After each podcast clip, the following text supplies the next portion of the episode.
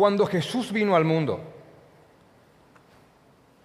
cuando Jesús vino al mundo y caminó entre nosotros, Él predicó sobre la libertad. Y esta misma libertad fue predicada por los apóstoles, por el apóstol Pablo, el apóstol de los gentiles, a los gentiles. Y fue predicada posteriormente por toda la iglesia y es la libertad que hoy día predicamos nosotros. Nosotros predicamos sobre, sobre la, la, libertad. Ahora hay que, hay que comprender de que este concepto de libertad a lo largo de la historia ha sido mal entendido o retorcido convenientemente. Es más, eh, quiero mostrarles bíblicamente que cuando Jesús mismo vino al mundo y predicó sobre la libertad, eh, él fue mal entendido por muchos. Cuando Jesús hablaba acerca de ser libre y cuando inclusive él hacía señales mostrando que él era el Mesías, muchos lo quisieron entronizar, pero más que nada como un libertador político, degradándolo a un simple libertador político. Cuando uno lee Juan capítulo 6, probablemente uno de los textos más populares en cuanto a Jesús haciendo milagros, Juan capítulo 6 se ve que Jesús hace un sermón, da, da un sermón, y después ocurre el problema de que había mucha gente que estaba ahí y que no tenía para, para comer. Entonces Jesús hace un, milagro, hace, hace un milagro y de unos pocos alimentos, peces y panes, terminan comiendo cinco mil personas. Conocen el texto, ¿verdad? Conocen la, la situación. Bueno, en Juan capítulo 6, versículo 14 dice que aquellos hombres entonces, viendo la señal que Jesús había hecho, dijeron, este es el profeta que había de venir, este es el Mesías, este es, este es de quien tanto se había hablado. ¿Por qué? Porque vieron la señal terrenal que Jesús había hecho, abundancia. Y dice el versículo 15, pero entendiendo Jesús, y miren lo que entendió Jesús, pero entendiendo Jesús que iban a venir a apoderarse de él y hacerlo rey, con minúscula, y hago un énfasis, con minúscula, volvió a retirarse al monte él solo. Se escapó de aquellos que venían queriendo hacerle rey. ¿Por qué? Él es el rey. ¿Por qué no te tirás a tus adeptos, Jesús, y, vamos a tomar Jerusalén? No, porque no era ese tipo de rey no era ese tipo de reino o gobierno o libertad la cual él estaba predicando. No era algo terrenal, no era algo político, no, eh, no, eh, no era algo, era algo celestial, sublime y mucho más profundo de lo que estos estaban viendo. Y de hecho que Jesús corrió de ellos. Después eh, de, correr Jesús de ellos, de huir de ellos, terminan ellos interceptando a Jesús y ahí se produce este encuentro, ah, este desgraciado encuentro donde, eh, donde ellos le dicen, Jesús, ¿dónde estuviste? ¿Dónde estuviste, maestro? Y Jesús le dice, voy a parafrasear, ustedes me buscan no porque han visto las señales que yo soy el Cristo, sino que porque yo les llené el estómago.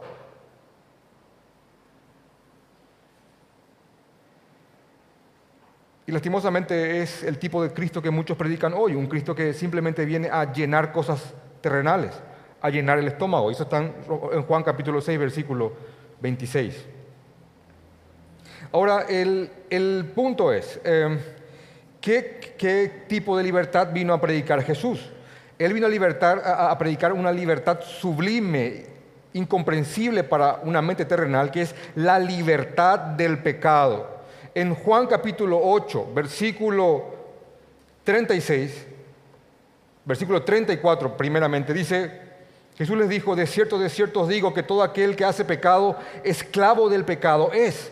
Jesús parte de la premisa que los hombres son esclavos del pecado y están gobernados por sus malos deseos. Y alguien podría decir, entonces el hombre es una víctima del pecado. No, porque el hombre se entregó, dio la espalda a Dios, no quiero tu ley, no quiero tu reino, no quiero tu paternidad, no te deseo, yo quiero vivir mi vida bajo mis leyes y me voy. Al, al dejar de lado a Dios y a entregarse a sus deseos, el hombre se esclavizó a esa desorientación. Lo que dice Romanos capítulo 1.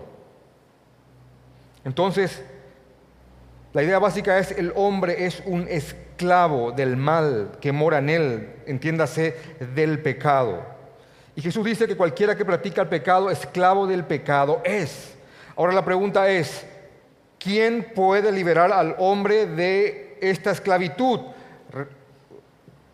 Hecho, eh, Juan capítulo 8, versículo 36. Así que si el Hijo os libertare, seréis verdaderamente libres. ¿Quién puede liberar al hombre de la esclavitud del pecado? El Hijo. ¿Quién? Jesús. Si el, Hijo libertare, seréis verdaderamente libres. De hecho que hay uno, probablemente uno de los versos más conocidos del cristianismo, que ha sido tan mal usado, es, está en Juan capítulo 8, versículo 32. Y conoceréis la verdad y la verdad os hará libres. Conocen el texto, ¿verdad? Sumamente conocido. Ahora, ¿esa verdad a qué se refiere? Jesús se refiere a él mismo. De hecho que otro verso muy conocido también es Juan 14, 6. Yo soy el camino, yo soy la y yo soy la vida. Así que cuando Jesús dice, la verdad os hará libres, es el Hijo os hará libres. Yo les puedo hacer libres, yo les haré libres. Así que la libertad que predica el cristianismo es una libertad del yugo del pecado, del dominio de los malos deseos sobre el hombre. Y Jesús hizo una fuerte pelea con que no se le malentienda. Cuidado que esa no es la libertad que estamos predicando, dice Jesús.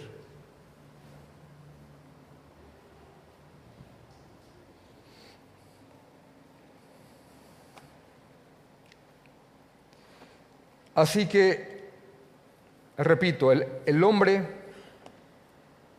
en su mente caída siempre tiende a retorcer verdades bíblicas. Vamos a dar una causal ah, no tan incriminatoria, sino que a veces, a veces inconscientemente o a veces conscientemente lo hacen por conveniencia.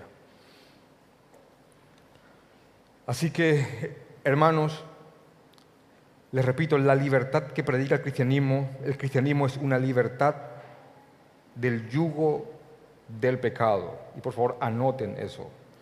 Es la misma libertad que fue predicada por los apóstoles, es la misma libertad que fue tan enfatizada por el apóstol Pablo, que es prácticamente eh, uno de los temas centrales de la prédica del día de hoy.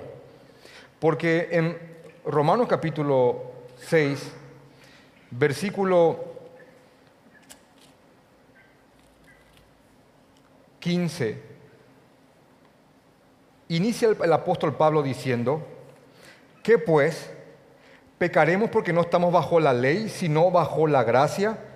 Y él, y él responde, en ninguna manera. Y aquí es importante que empecemos a, entrar en términos bíblicos para que esto no se malentienda. ¿Qué significa bíblicamente estar bajo la ley?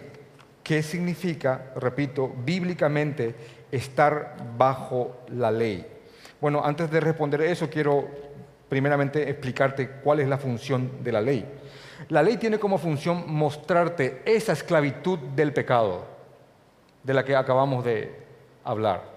Porque cuando el Señor te da los diez mandamientos, más los 613 adheridos, porque son en verdad 613 leyes, cuando el Señor te da este, este legajo de mandatos, y cuando el hombre se mira ante la ley y se ve imposibilitado de poder cumplir la ley, entiende que el que no cumple la ley merece justamente un castigo. Ahora, cuando el hombre se ve en bancarrota ante la ley, Señor, no puedo cumplirla. Es bueno, es bueno no mentir, no robar, no matar y todo lo demás, pero yo no puedo cumplirlo. Y yo al no cumplirlo, yo, me, yo sé, me entero, puedo ver que yo merezco un castigo, porque al que hace lo malo es justo castigarlo. Cuando uno se ve en la ley en total bancarrota, uno acude al Señor para que el Señor lo salve de la justa condena que la ley nos muestra que tenemos. ¿Se comprende? Tengo una deuda, Señor. Tengo una deuda contigo. No puedo cumplir la ley que es buena. Y yo sé que hay, que tengo pago encima. Soy moroso contigo. Entonces la, la, ley nos muestra que estamos bajo una justa y buena condena. Ahora, cuando acudimos a Cristo, encontramos el perdón y encontramos el pago ante esa deuda, siendo Jesús castigado como si fuera que hizo todo lo que nosotros hemos hecho. Entonces, cuando uno cree en la gracia, ¿en qué, qué significa eso? En eso que el Señor proveyó, que Dios Padre proveyó, entiéndase, a su Hijo, sin que nosotros lo merezcamos, cuando entendemos esa gracia y confiamos en ella y tenemos fe en ella, el Señor nos perdona, entiéndase, nos justifica, nos declara justos, nos dice no hay más deuda, nos perdona, y perdón por tanto énfasis, pero ese es el centro y el corazón de nuestro Evangelio. Entonces, a los que creen en Jesucristo, a los que realmente depositan su confianza en que ya no hay una deuda con el Padre, una deuda justa que teníamos, bueno, se les dice, ustedes ya no están bajo la ley. Entiéndase, ya no hay condena porque no pueden cumplir la ley. Ya no están bajo la ley, ahora ustedes están bajo la gracia. Y ahí una vez más ese concepto de libertad, somos libres, ha, ha vuelto a ser retorcido. ¿Por qué? Porque muchos dijeron, ah, bueno, ya no estamos bajo la ley, entonces démosle nomás. Vamos al pecado. Ya no estamos bajo la ley. De hecho, ¿saben lo que le pasó a Martín Lutero? Martín Lutero hablaba tanto de la gracia, la gracia, la gracia, la gracia, y le daba un énfasis a ya no más la ley, ya no más la ley, que tenía un alumno muy aplicado que estaba ahí anotando cada cosa, se llamaba Juan Agrícola, googleenlo, y Juan Agrícola dijo, ya está, caso cerrado, ya no hay ley. Podemos hacer lo que queramos. Lutero dijo, no, no, no, no, no, no, yo no quise decir eso. Y comenzó un debate porque Juan Agrícola empezó a decirle a todos los demás alumnos y a mucha otra gente, ya no hay ley, vamos, ya no hay ley. Y hubo un debate encarnizado entre el maestro Lutero y el alumno Juan Agrícola y, mucho tiempo después dice Juan Agrícola, ah, sí, profe, me, equivoqué. Se retracta él al final. Es cierto. No significa que el no estar bajo la ley podemos pecar simplemente, pero se retrata Juan Agrícola, pero deja diseminado ese pensamiento en muchísimas personas. De hecho, que hoy es una corriente, los antiley, antinominianos. Y una vez más, el hombre tomando el concepto de estar libre, de ya no estar bajo la ley, sino que estar bajo la gracia para hacer lo que mejor le conviene. Pablo a estos les sale con un énfasis enorme y acá está la explicación que, quiero, que, quiero darles para que esto tenga sentido en base a por qué hablamos de dos amos y de un hombre que siempre es gobernado por alguien. Dice Pablo, y vuelvo a leer el texto, que pues pecaremos porque no estamos bajo la ley, sino bajo la gracia. Y dice Pablo, en ninguna manera.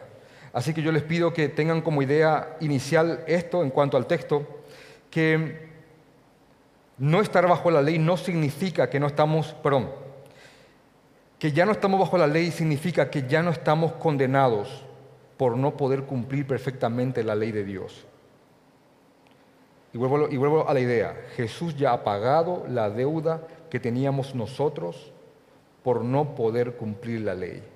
Y al pagar esa deuda y nosotros al confiar en su sacrificio, somos justificados y perdonados por el Padre. Ahora, no solo Jesús ha pagado la deuda, sino que también Él, entiéndase Jesús, nos ha hecho libres del pecado. Y dice alguien, ¿Qué significa eso? Bien. Ser libre del pecado significa que nos ha librado del dominio y de la esclavitud que el pecado tenía sobre nosotros y que ahora nosotros somos conscientes de lo que son nuestras obras malas ante el Dios Santo que nos ha creado.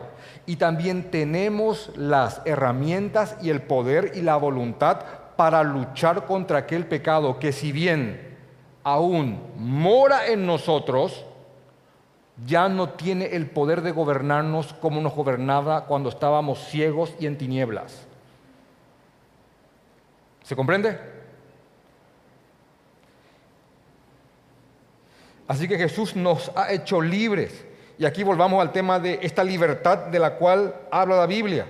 Porque bíblicamente hablando, cuando hablamos de libertad, la libertad bíblica no significa ser libres para hacer lo que queramos no significa ser libre para satisfacer cualquier deseo que tengamos, porque eso al fin y al cabo sería contradictorio. ¿Por qué? ¿Por qué?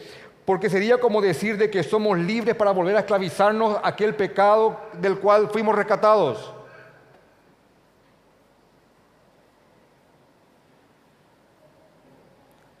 Jesús nos liberó del mal que nos gobernaba. Ahora, esa liberación no puede ser el motor que nos vuelva a meter en, aquel, en, aquella vida pecaminosa. Así que la libertad que predicamos nosotros no es una libertad para hacer lo que se nos antoja, es una libertad para servir a Dios.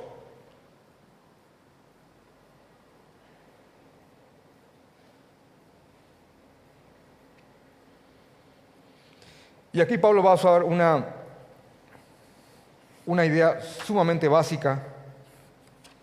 Creo que, inclusive creo que sería mucho más comprensible para aquellos de su, de su época, en una, en una sociedad donde había esclavos y hombres libres abiertamente. Hoy eso ya no es así. Entonces Pablo dice lo, lo, siguiente, ¿no sabéis, acaso ustedes no saben, no sabéis que si os sometéis a alguien como esclavo, para obedecerle, sois esclavos de aquel a quien obedecéis, sea del pecado para muerte o sea de la obediencia para justicia. Y la idea es, es básica, hermanos. Es, el hombre siempre será siervo de alguien. Siempre. Hermanos, siempre. Escribe William Hendrickson, un comentarista presbiteriano, dice, lo que el apóstol Pablo dice entonces es esto, nadie es libre en el sentido de ser absolutamente independiente, de ser su propio amo. Toda persona tiene un amo. Ese amo puede ser Dios o puede ser el pecado, pero no existe una persona totalmente libre. Escribe John MacArthur en su comentario, el patrón general de una vida, de una persona, prueba quién es su verdadero amo. Si una vida se caracteriza por el pecado, que es lo opuesto a la voluntad de Dios, entonces es un esclavo del pecado. Si su vida está caracterizada por la obediencia, la cual refleja la voluntad de Dios, entonces es un siervo de Dios. Así que Pablo está usando dos términos aquí. Dice esclavitud del pecado que tiene como consecuencia la muerte y, esclavitud a la, obediencia, entiéndase, a Dios, que tiene como resultado la justicia, entiéndase, cosas buenas. Entonces la, idea que Pablo quiere transmitirle a lo de su tiempo, que inclusive entendiendo el contexto podemos traer verdades hoy, es que uno es siervo de a quien se somete voluntariamente para hacer lo que éste quiera. Uno es siervo de a quien se somete voluntariamente para hacer lo que éste quiera.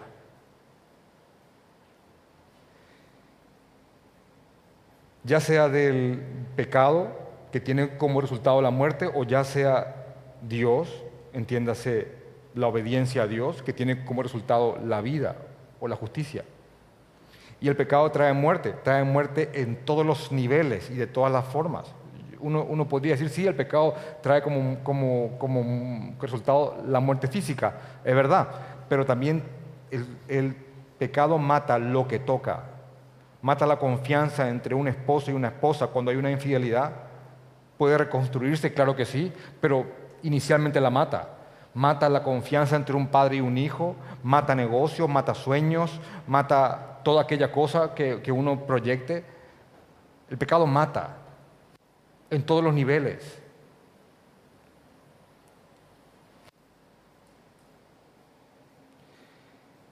Y el hombre siempre, siempre será siervo o del pecado o será siervo de Dios. Será siervo de Dios o será siervo del pecado en cualquiera de sus manifestaciones. Y cuando hablamos de libertad, cristianamente hablando, trayendo a Jesús, ya desde Juan capítulo 8 hablamos de que la libertad que predicamos y pregonamos es la libertad de, de esta servidumbre espantosa a estos deseos perversos que lo único que han hecho en nuestras vidas son traer muerte, muerte y muerte.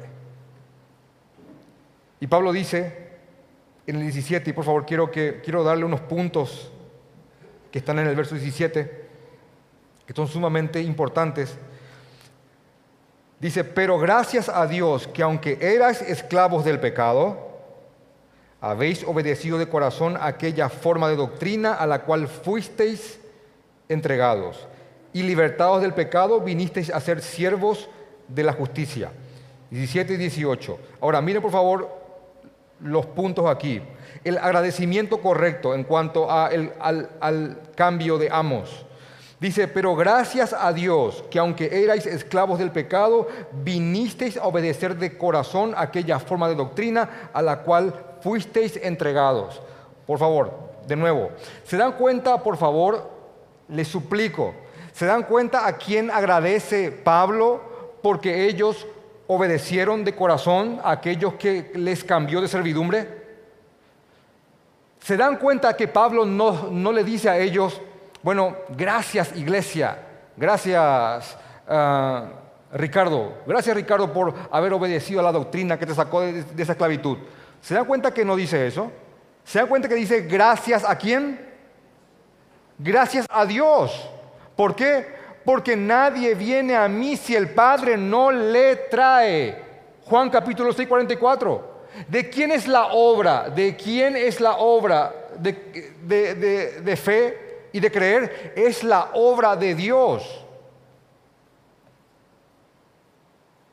Así que gracias a Dios. ¿Por qué? Gracias a Dios porque cuando eran esclavos del pecado ustedes obedecieron a esta doctrina. ¿Qué doctrina? El Evangelio, que les sacó de esa esclavitud y los llevó a que sean siervos de Dios. ¿Ven eso? Así que yo digo en base a esto, gracias al Señor porque creíste.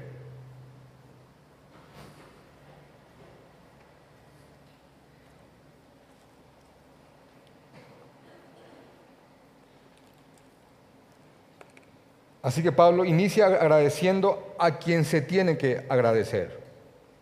Agradece a Dios. Pero gracias a Dios que aunque erais esclavos del pecado, entiéndanse, entiéndase, muerto, no sensible a la voz del Señor, viviendo en ese valle de huesos secos, ciego, de entendimiento, hasta que Dios nos, así como hizo que de las tinieblas resplandezca la luz, hizo que resplandezca nuestro corazón el, el, rostro de Cristo, como dice 2 Corintios 4. Así que gracias a Dios y gracias a Dios por que estamos aquí. Ahora miren también cómo él agradece algo y usa una palabra muy, muy recurrente en sus escritos, de que, de que habéis obedecido de corazón a aquella forma de doctrina a la cual fuisteis entregados. ¿Vieron que acá está la palabra doctrina? ¿Vieron ese, ese, ese como ese eslogan evangélico como que yo no quiero doctrina, yo quiero espíritu? O yo, o yo no quiero doctrina, yo quiero poder. Bueno, acá te está diciendo la Biblia que, que gracias a Dios por la doctrina en la que creíste, esa doctrina que es el Evangelio. Porque no hay relación correcta con Dios y no hay una doctrina correcta que regule tu relación con Él. Así que gracias al Señor porque fuimos eh, entregados y creímos de corazón. Porque, hermanos, hay mucha gente que dice creer, pero no cree de corazón.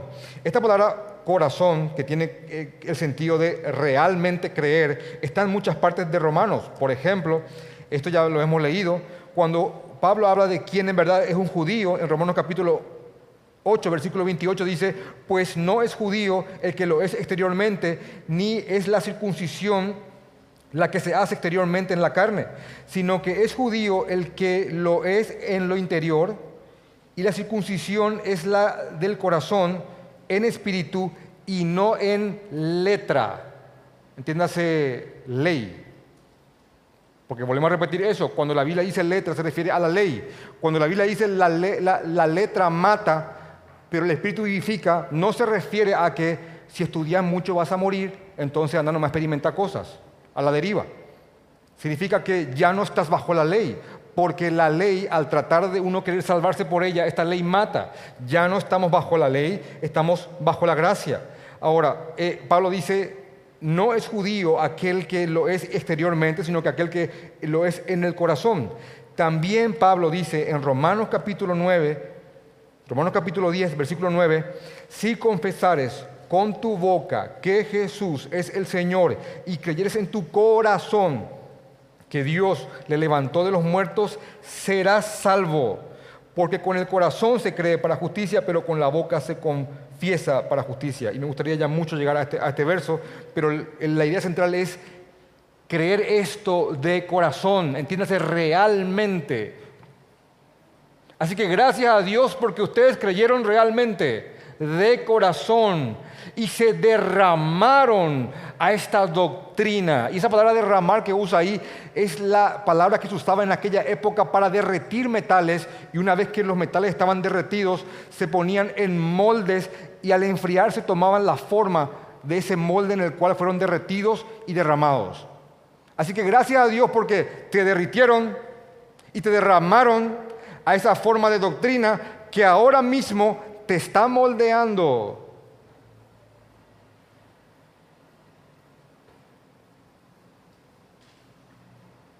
Y a veces duele, pero te está moldeando. El Evangelio te está moldeando.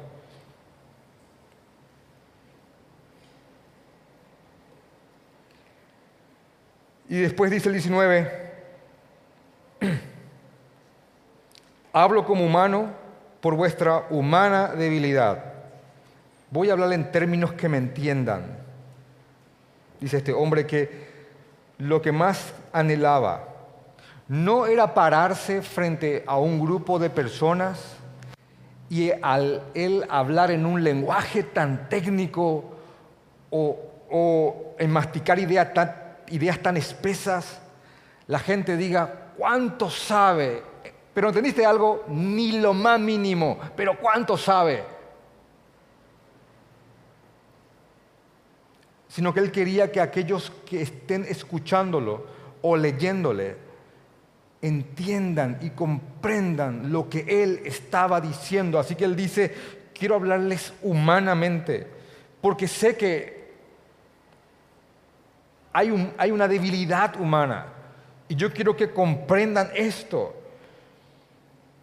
que así como para la iniquidad presentasteis vuestros miembros para servir a la inmundicia y a, la iniquidad, así ahora para santificación presenten o presentad vuestros miembros para servir a la justicia. Y otra vez vuelve la idea, porque cuando erais esclavos del pecado, erais libres acerca de la justicia.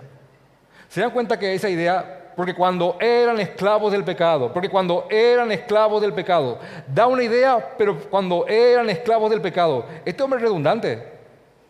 es redundante por algo, porque hay una idea que él quiere martillar. Esto eras, esto eras, ahora sos esto. Y así trae a tu mente lo que eras para que valores lo que ahora sos. Y ahora él te hace el siguiente llamado diciéndote, así con el mismo ímpetu que en tu vida pasada te entregaste a la iniquidad y al pecado, yo te suplico que con ese mismo ímpetu ahora te entregues con tus miembros, con esos mismos miembros que metiste en, en, la mugre, con esos mismos miembros que el Señor ha lavado, ahora sumergite en obras que glorifiquen a aquel que te liberó.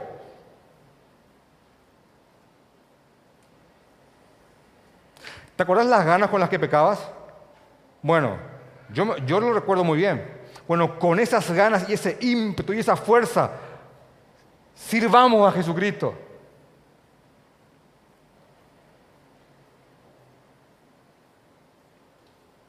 Hermanos, voy a, volver a una idea muy recurrente para nosotros. Hay formas, bueno, voy a decir algo antes. Hay frases que la Biblia usa para que entiendas un mensaje y entiendas una idea. Cuando la Biblia dice Dios se olvidó de tus pecados, eh, no está diciendo que Dios se olvidó y ya no está esa información en su mente.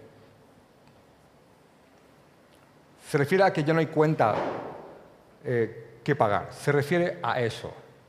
Dios no puede perder ni un solo dato porque es omnisciente. Cuando ustedes recibieron el Evangelio y creyeron en Jesucristo realmente, de todo corazón, y gracias a Dios por eso, cuando ustedes creyeron en Jesucristo, no es que mágicamente después de haber escuchado el Evangelio y haber creído en Él, a ustedes ¡pac! se les olvidó todo. ¿Te acuerdas lo que me hiciste? No me acuerdo, me convertí el domingo. Eso no ocurre. Aunque podría ser conveniente, no ocurre.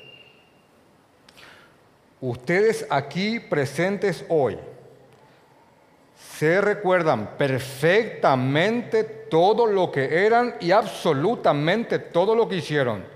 ¿Verdad que sí? Por favor, hagan así que sea un tímido. ¿Verdad que sí? Todo. Es más, aquellos que nos conocían como éramos antes, se recuerdan perfectamente lo que éramos. Y madre mía, lo que es ir a predicar el Evangelio a aquellos que nos vieron viviendo aquella vida descarriada anteriormente.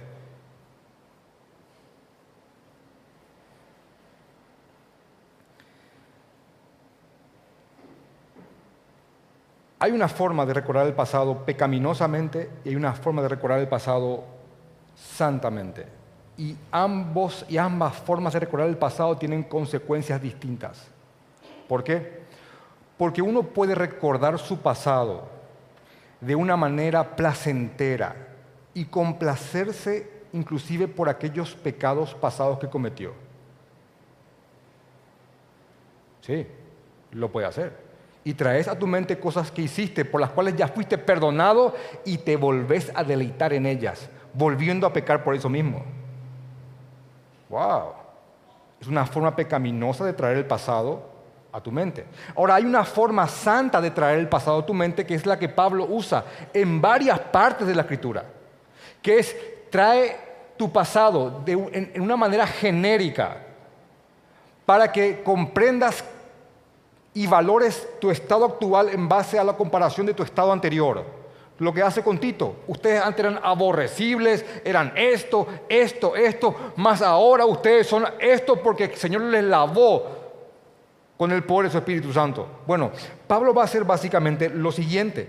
Después de decir que no entreguemos, nos entreguemos completamente a servir al Señor, a santificarnos, a hacer obras buenas para glorificar y adornar el Evangelio, para servir a aquel que nos libertó. Después de decir eso, eh, dice lo siguiente. Pero cuando erais esclavos del pecado, erais libres acerca de la justicia. Pero ¿qué fruto teníais? Pero ¿qué fruto teníais de aquellas cosas de las cuales ahora os avergonzáis? Porque el fin de ellas es muerte. Mas ahora habéis sido libertados del pecado y hechos siervos de Dios.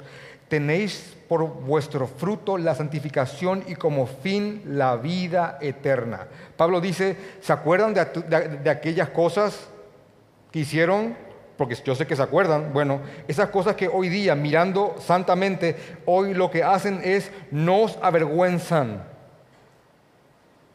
¿Te acuerdas de, tu vida pasada? Sí, sí, sí me acuerdo, pastor. Bueno, eh, te avergüenza muchísimo. Eso es bueno.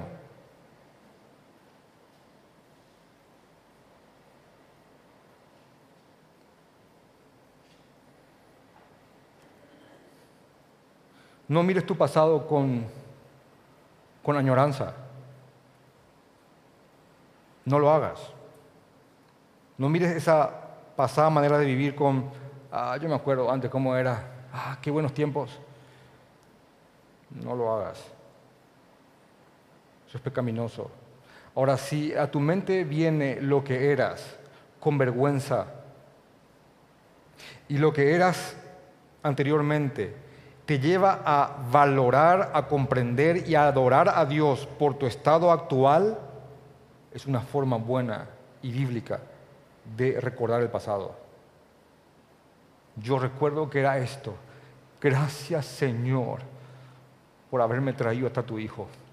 Yo sé que yo amaba tanto mi pecado que a no ser que hayas hecho esa obra milagrosa, yo nunca te hubiese buscado. Gracias Señor por esto. Y en base a esa verdad Pablo te dice, bueno, ¿te acordás de lo que hiciste? Sí. ¿Te acordás de la manera en la que lo hiciste? Sí, lo recuerdo. Con vergüenza, con mucha vergüenza. Bueno, ahora de esa manera y con ese ímpetu sirvamos al Señor. Y dice, y dice el Hijo de Dios, quiero lo quiero, quiero servir al Señor. Y ahí vuelve a entrar la ley. Esa ley que nos sirve para salvarnos, no nos sirve. ¿Para qué sirve? Para mostrarme que en mi bancarrota, al no poder cumplirlo y estar condenado, me guía a Cristo. Gálatas capítulo 6. La ley es un ayo, es una institutriz, es una guía que nos lleva a Cristo. Bueno, ya me llevó a Cristo la ley. Ahora yo agarro la ley y hago, bueno, ley ya me llevaste a Cristo, ya no lo necesito. ¿Hago eso? No. Ahora esa ley me muestra cómo servir al Señor. Me muestra cómo santificarme. Me muestra qué le agrada a mi Padre. De hecho que probablemente, de hecho que el salmo más largo es un salmo acerca de lo hermosa que es la ley del Señor, el Salmo 119.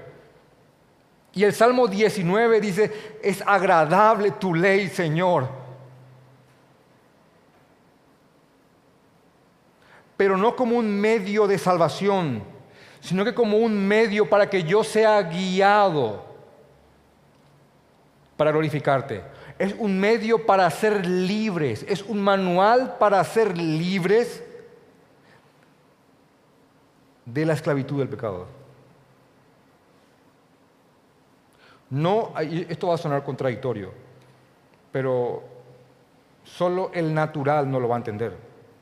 No hay hombre más libre que aquel que es un esclavo de Jesucristo.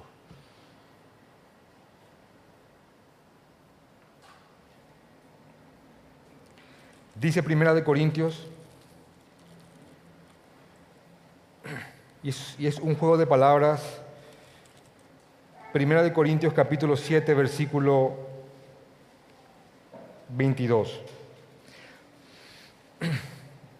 Porque, porque el que en el Señor fue llamado siendo esclavo, liberto es del Señor. Un liberto es un esclavo al, que el amo le dio su libertad. Asimismo, el que fue llamado siendo libre, se refiere a hombres cívicamente libres, y por favor les pido que subrayen esa palabra, dice, esclavo es de Cristo. Hay un, hay un profesor aquí en Paraguay a quien yo admiro y le tengo un aprecio enorme. Es un profesor de historia universal, de muchas materias. Una universidad que acá en el país, para los extranjeros que escuchan esto, se llama la Universidad Católica.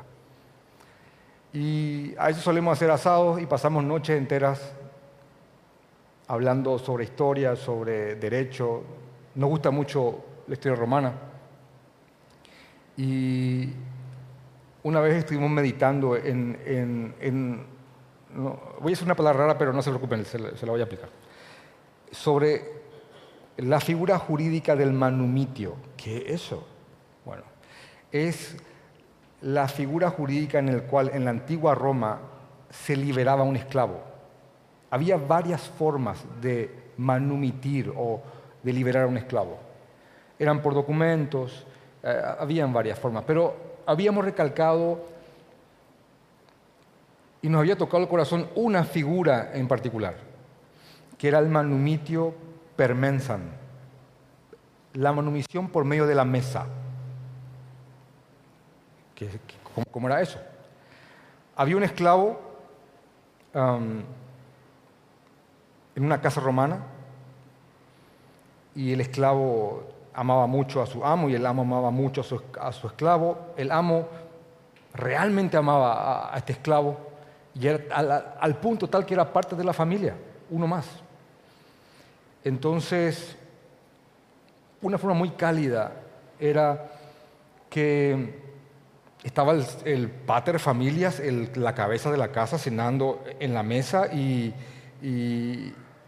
estaban los, los siervos, los esclavos, con, uno con el agua, otro con el alimento, con diferentes cosas. Y en un momento dado, eh, el dueño de los esclavos miraba a un esclavo o a ese esclavo que amaba tanto y, y extendía una silla y le pedía que se siente. el esclavo empezaba a llorar, a llorar, a llorar, a llorar. Y uno dice, ¿por qué? Le está pidiendo que se siente. Y empezaba a llorar el esclavo y venía llorando, llorando, llorando y se sentaba y se desplomaba en la mesa, en la silla.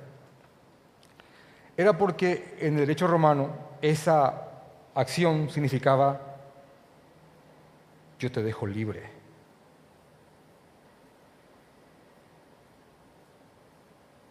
te dejo libre.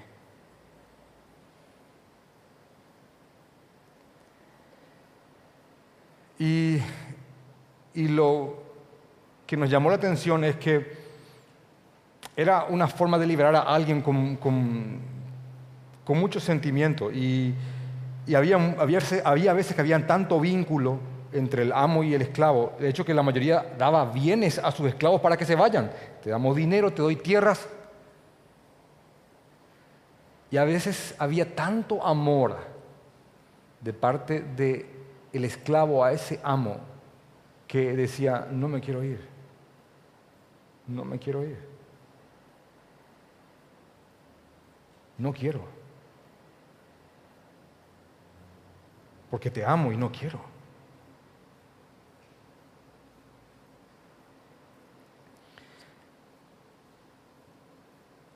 El tipo de esclavitud o, ese servicio, esa figura de siervo que expresa la Biblia, no es esa esclavitud por imposición de un amo cruel que tiene a latigazos a un ser, sino que hablamos de, de un vínculo intrínseco, enorme, místico, inexplicable de amor entre Él y nosotros.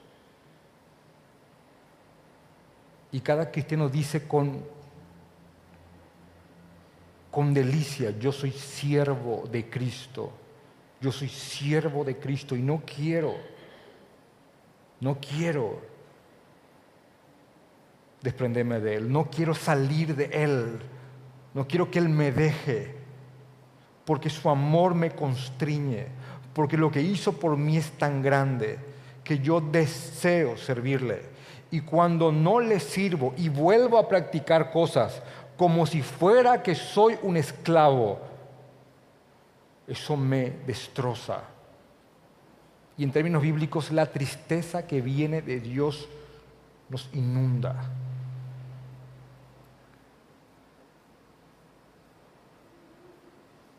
Así que si existiera la hipotética pregunta, ¿quisieras que Cristo te libere? No, no quiero. No lo quiero. Porque no hay cosa, no hay forma de ser más libre que siendo un siervo de Cristo.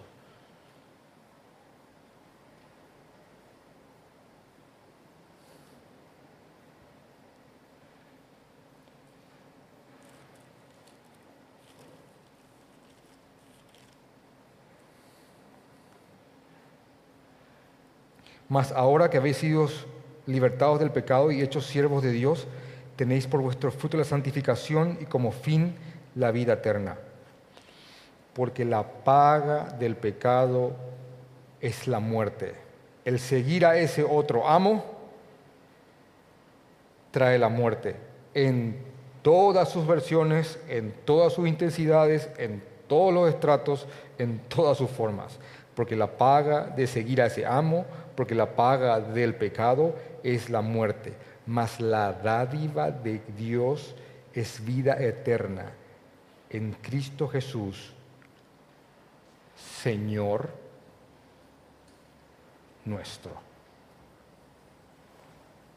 Vamos a orar.